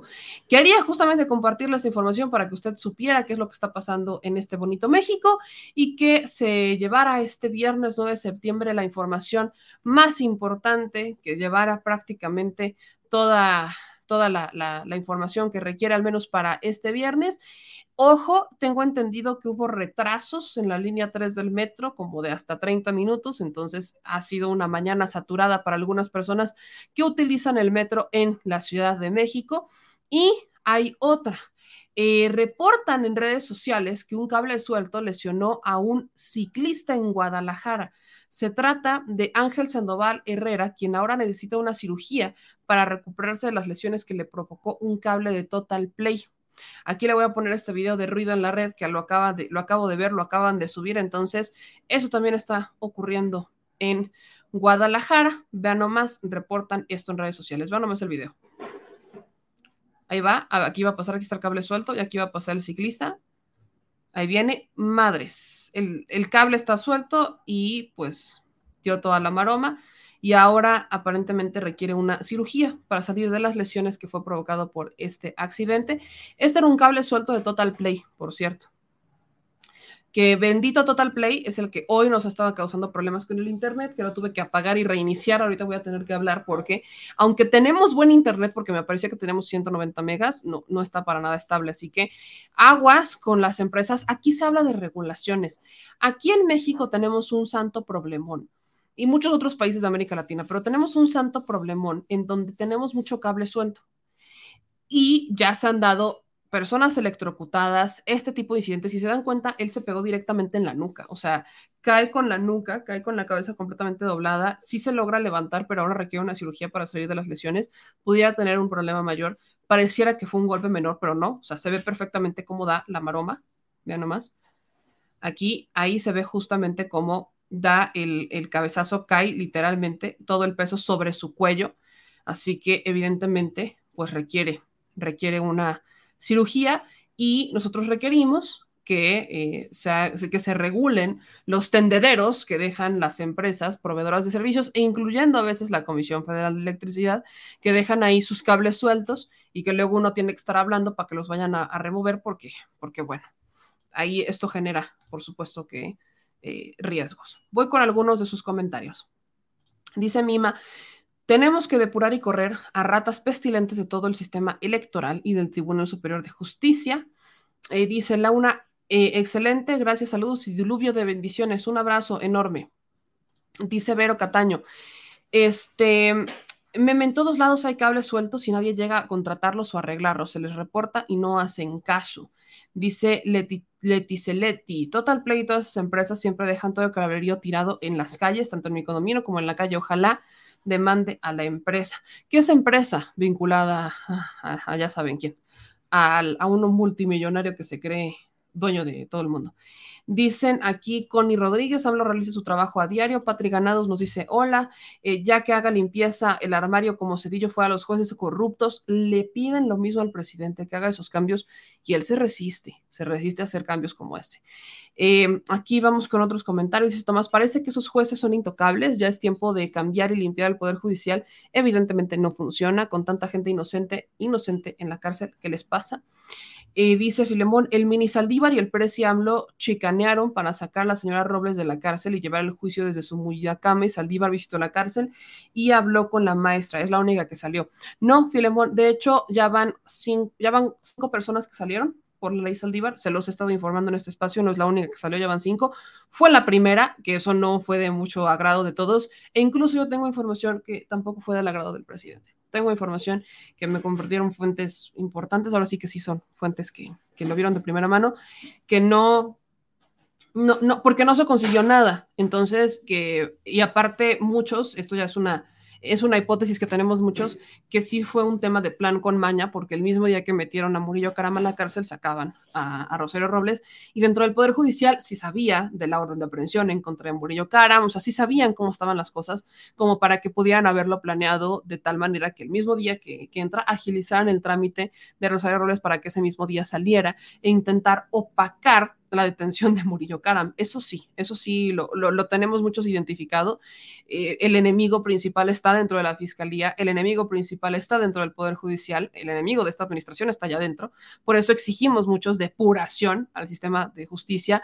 Desde las fiscalías estamos insistentes con el tema porque el enemigo está allá adentro. No, no es, o sea, no es no es ninguna suposición, el enemigo está ahí adentro y simplemente estamos aquí como a la espera de ver cuándo lo sacan. Eh, efectivamente, el presidente tiene ciertas limitaciones porque pues no, no, no puede, no, no puede eh, ponerse a, a meterse en otros poderes, simplemente no puede, lo que es triste, porque lamentablemente necesitamos a alguien que venga a hacer una depuración y que barra las carreras de arriba para abajo, que por cierto, hoy el presidente, para todos los que insisten un día sí y otro también, que este presidente miente y que dice que ya se acabó la corrupción. Justamente hoy el presidente insistía en que la corrupción todavía se da dentro de los poderes judiciales, ejecutivo y este, legislativo, que todavía existe y que por eso quiere hacer ciertas modificaciones y dejar ciertos candados para evitar para evitar que esto se vaya a más, que es un proceso largo erradicar la corrupción. Lo dijo para aquellos que luego se ponen de no, es que sí lo dijo el día de hoy, así que ahí les va como estos, estos comentarios, ¿no? Eh, dice Hugo Robles, enemigo es quien no se pliega al presidente. No, Hugo, enemigo es quien comete injusticias. Eh, me encanta porque dicen quien no se pliega al presidente. Hugo, no es al presidente, es a las víctimas. De verdad que a veces vienen por sus dosis de terapia. Es viernes, hermanos. Ya voy, bien dice Erika que ya debería de ponerme a cobrar las dosis de terapia. Lo que quieren ciertas personas de mentalidad como la de Huguito es que gente inocente siga purgando condenas en una cárcel, vaya, ni siquiera condenas, que sigan metidos en las cárceles siendo inocentes. Lo que personas como Huguito quieren es que no se abran y que no se cumplan las carpetas de investigación, que no se hagan bien. Eso es lo que quieren personas como Huguito. Y lo he dicho muchas veces, ¿por qué no quieren? Porque esa es la manera en la que épicamente los han dejado libres. Es por eso. Muchos, y lo digo N cantidad de veces, cuando este, se han dado, por ejemplo, eh, que los sacan de prisión o que llegan a sacarlos porque se violó el debido proceso, porque les violaron los derechos humanos, luego salen voces como la de Uquito a decir, es que no, hombre, ahora resulta que el presidente quiere cuidarlos y respetarles los derechos humanos. Bueno, si no es que querramos, si queremos que se queden en la cárcel, tenemos que hacerlo pero evidentemente personas como Huguito no quieren porque esa es la manera en la que han dejado salir a sus compadres de la cárcel. Por eso, cada que hacen comentarios como Huguito relacionados con la prisión preventiva de oficio o los malos procesos judiciales, definitivamente están haciendo confesiones de complicidad con los delincuentes. Así que aguas, Huguito, que a veces la terapia pudiera terminar del otro lado, en el bote. Bien dice Erika, hay muchos que necesitan terapia. Tenemos que establecer una cortinilla que diga momento de la terapia. La voy a mandar a hacer. No se diga más, la voy a mandar a hacer. Momento de la terapia para todos ustedes. Y el consejo del día es, se me hace que sí, se me hace que sí. Eh, dice, ojalá y los ministros no tengan tanto privilegio, se jubilan con su sueldo íntegro, con secretaria y chofer particulares. Y sí, ellos son los que más ganan, los ministros son los que más ganan, porque Además de que existe la ley de que no se les pueden bajar los sueldos, también existe la máxima de que se les tiene que pagar bien para que sean incorruptibles. No contaban con que había unos tan hambreados, pero tan hambreados, que no se conforman con sueldazos de más de 600 mil pesos, con todo y prestaciones llegan casi a los 700 mil pesos. Entonces, no se conformaban con esos sueldazos. No, no, no, no, quieren más, porque evidentemente entre más ganas, más gastas. Así que Hmm. Muchas gracias a Sheila Ruth, que nos mandó 10 dólares de super chat. Mil, mil gracias. Eh, Refugio Trejo dice, ¿cuándo liberan al señor Israel Vallarta? Los verdaderos culpables están libres. No sabemos cuándo, pero sabemos que el caso avanza. No, no podemos garantizar absolutamente nada. Es un caso complejo, sobre todo porque él está luchando por su inocencia. Así que estemos pendientes. Sé que el caso avanza, sé que eh, están, eh, que la secretaria de Seguridad está eh, acercándose con la esposa de Israel Vallarta y estemos muy pendientes. La próxima semana voy a la mañanera, ya se la saben. Este, tenemos temas pendientes y ojo, tengo que hacerles spoilers. No les puedo hacer todos porque no sé si los vamos a terminar a tiempo, pero lo que sí sé es que este domingo, este domingo, sí señor, este domingo estrenamos de nueva cuenta. Ya me lo cuentas. Sí, este domingo tenemos Ya me lo cuentas. No les voy a decir con quién, esa va a ser sorpresa. Pero este domingo estrenamos Ya me lo cuentas, este segmento de entrevistas en donde este segmento, este, esta temporada de Ya me lo cuentas, esta segunda temporada de Ya me lo cuentas va a estar dedicada a, este, a políticos. Esta se la dedicamos a políticos políticos y presidenciables. Así que se estrena oficialmente la segunda temporada de Ya me lo cuentas hoy. Esperen el video, la entrevista este domingo a las 9 de la noche, domingo a las 9 de la noche, habrá entrevista. No les voy a decir con quién porque sorpresa, pero sí les puedo decir que es de la lista de presidenciables. Eso sí se los puedo decir, es de la lista de presidenciables. Así que ahí se las dejo en el tintero. Estén pendientes de las redes sociales porque vamos a estar subiendo algunas pistas de quién pudiera ser. Vamos a estar subiendo algunos promos el domingo a las 9 de la noche. Lo vamos a estar publicando. Domingo, 9 pm. Segunda temporada de Ya me lo cuentas. Con uno de los presidenciables. Es más, le voy a poner no les voy a dar su nombre, o sea, no, les voy a dar su nombre, pues si, lo que quiero es que sea sorpresa. Ahí está. A las nueve de la noche, el domingo, con uno de los presidenciables, uno A de los presidenciables, porque son hombres y mujeres, entonces para integrarlo, el domingo. Aquí dice Meme, si lo dices todo en español te entenderemos muchos, no todos queremos anglicismos en medios mexicanos, dice Juan Guzmán. Este, ¿qué dije en anglicismos? Luego se me va, luego se me va, lo, hago desde chiquita, entonces lo, hago desde chiquita. Aquí vamos a ver, ¿quién creen que sea? Quiero hacer esa terna, ¿quién creen que sea esta primera entrevista que tenemos de Ya me lo cuentas este domingo? Acá, este, dice que no sea Monreal, es broma. Pues ya tenemos una entrevista con Ricardo Monreal de la primera temporada de Ya me lo cuentas, pero eh, no sé siquiera para esta segunda. ¿Qué signo del zodiaco eres? No, no, no, sé qué signo de zodiaco es, no, ahí sí no se les puedo decir, pero lo voy a investigar. Dice eh, aquí Dani, la doctora Claudia, Adán Augusto, Noroña, Marcelo, saludos, desde, saludos hasta Saltillo, ¿quién es Noroña? Ustedes hagan, hagan la terna, está muy interesante para que hagan la tanda, para que hagan la terna, perdón, hagan la terna y eh, a ver quién gana, a ver quién gana.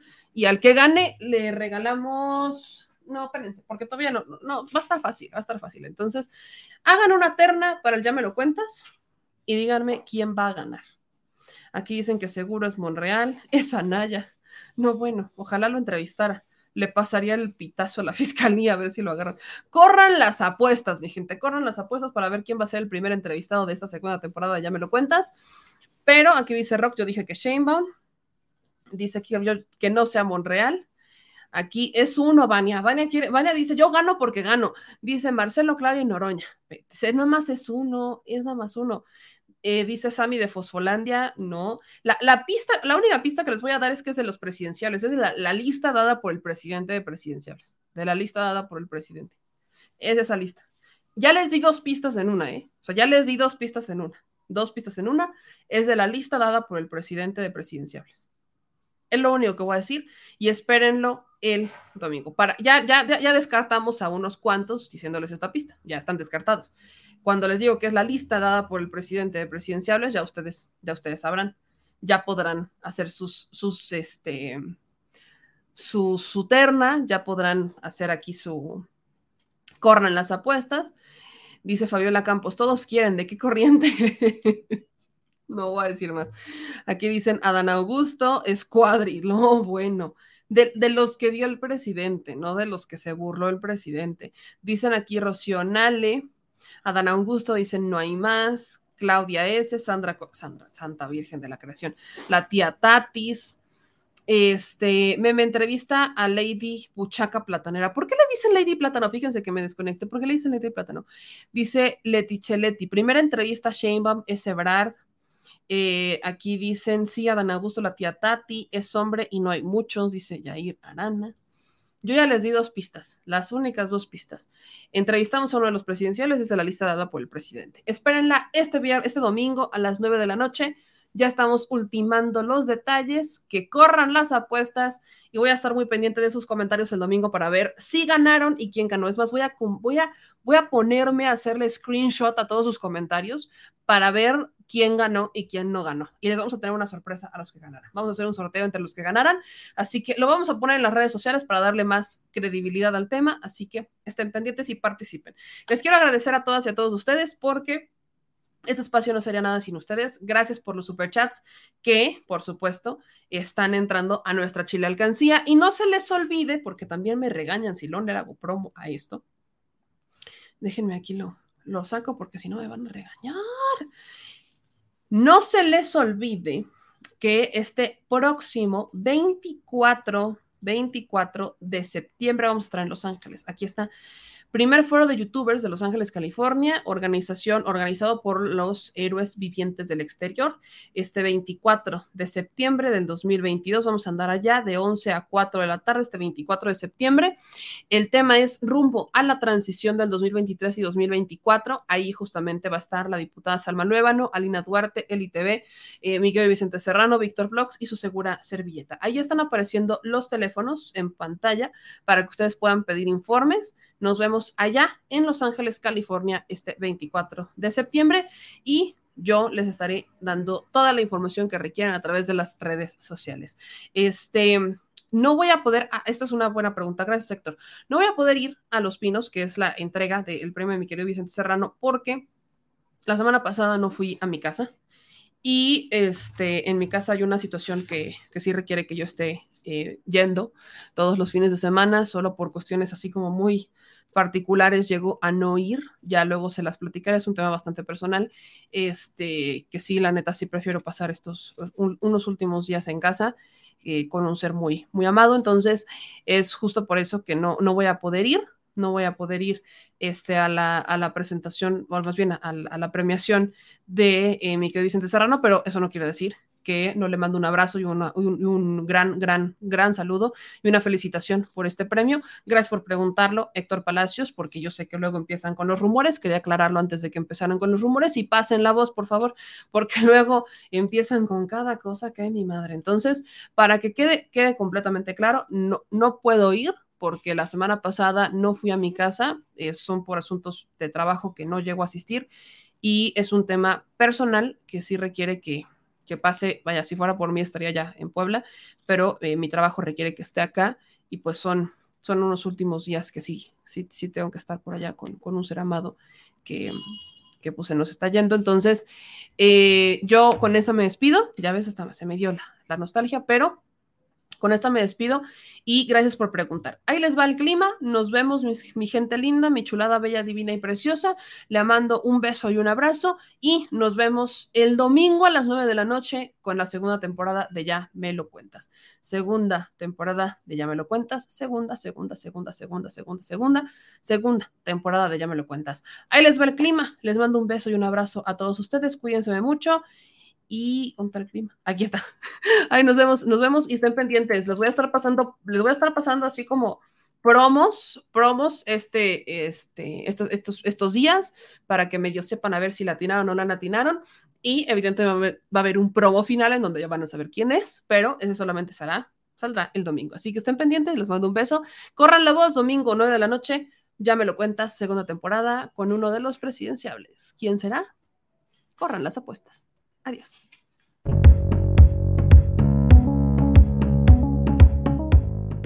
El Servicio Meteorológico Nacional de la Conagua le informa el pronóstico del tiempo. Para hoy, CAI se desplazará frente a la costa occidental de Baja California y sus extensas bandas nubosas generarán lluvias puntuales torrenciales en Baja California, puntuales intensas en Sonora, así como lluvias puntuales fuertes en Baja California Sur, Asimismo, se prevén rachas de viento muy fuertes e intensas y oleaje elevado en la península de Baja California, el norte del Golfo de California y la costa norte de Sonora.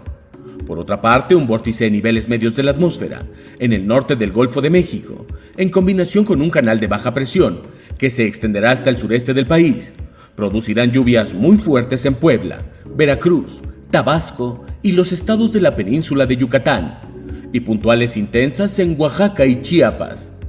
Otro canal de baja presión, pero este extendido a lo largo de la Sierra Madre Occidental hasta la Mesa Central, aunado a la entrada de humedad del Océano Pacífico y Golfo de México, originarán chubascos y lluvias puntuales fuertes en el noroeste, norte, noreste, occidente y centro del territorio nacional, incluido el Valle de México, así como lluvias puntuales muy fuertes en zonas de Michoacán y Morelos, y puntuales intensas en Guerrero.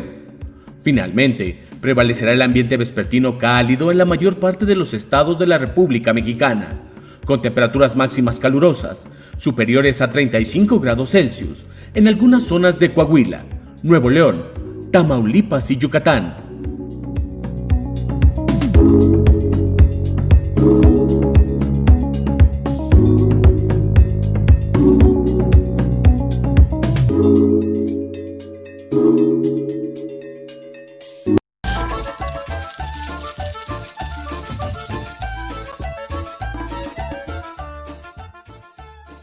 Chile.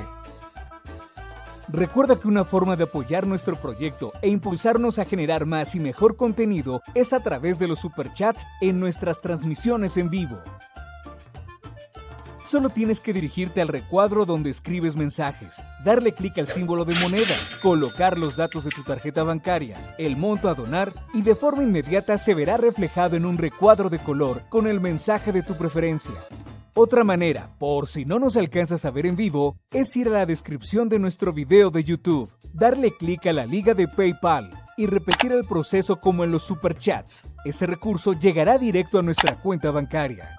En Facebook también puedes apoyarnos de forma mensual. En el inicio de nuestra página encontrarás el botón Quiero colaborar. Ahí podrás adquirir una membresía que nos impulsará a seguir combatiendo la infodemia desde esta plataforma. Y si eres de los que no confía en la tecnología, puedes hacer un depósito o transferencia a nuestro número de tarjeta Banamex, desde cualquier establecimiento, banco y hasta tu aplicación móvil. Anótalo. El número es 4766-8415-9203-0897. Recuerda, esto es completamente voluntario y es una forma de apoyar e involucrarte más con este proyecto independiente. Hazlo tuyo y comparte.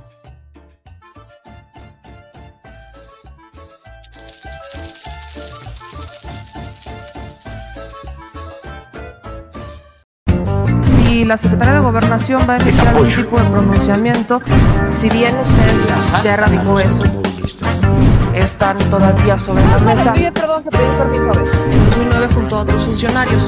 Eh, preguntarle, porque aquí... somos simplemente administradores de los dineros del pueblo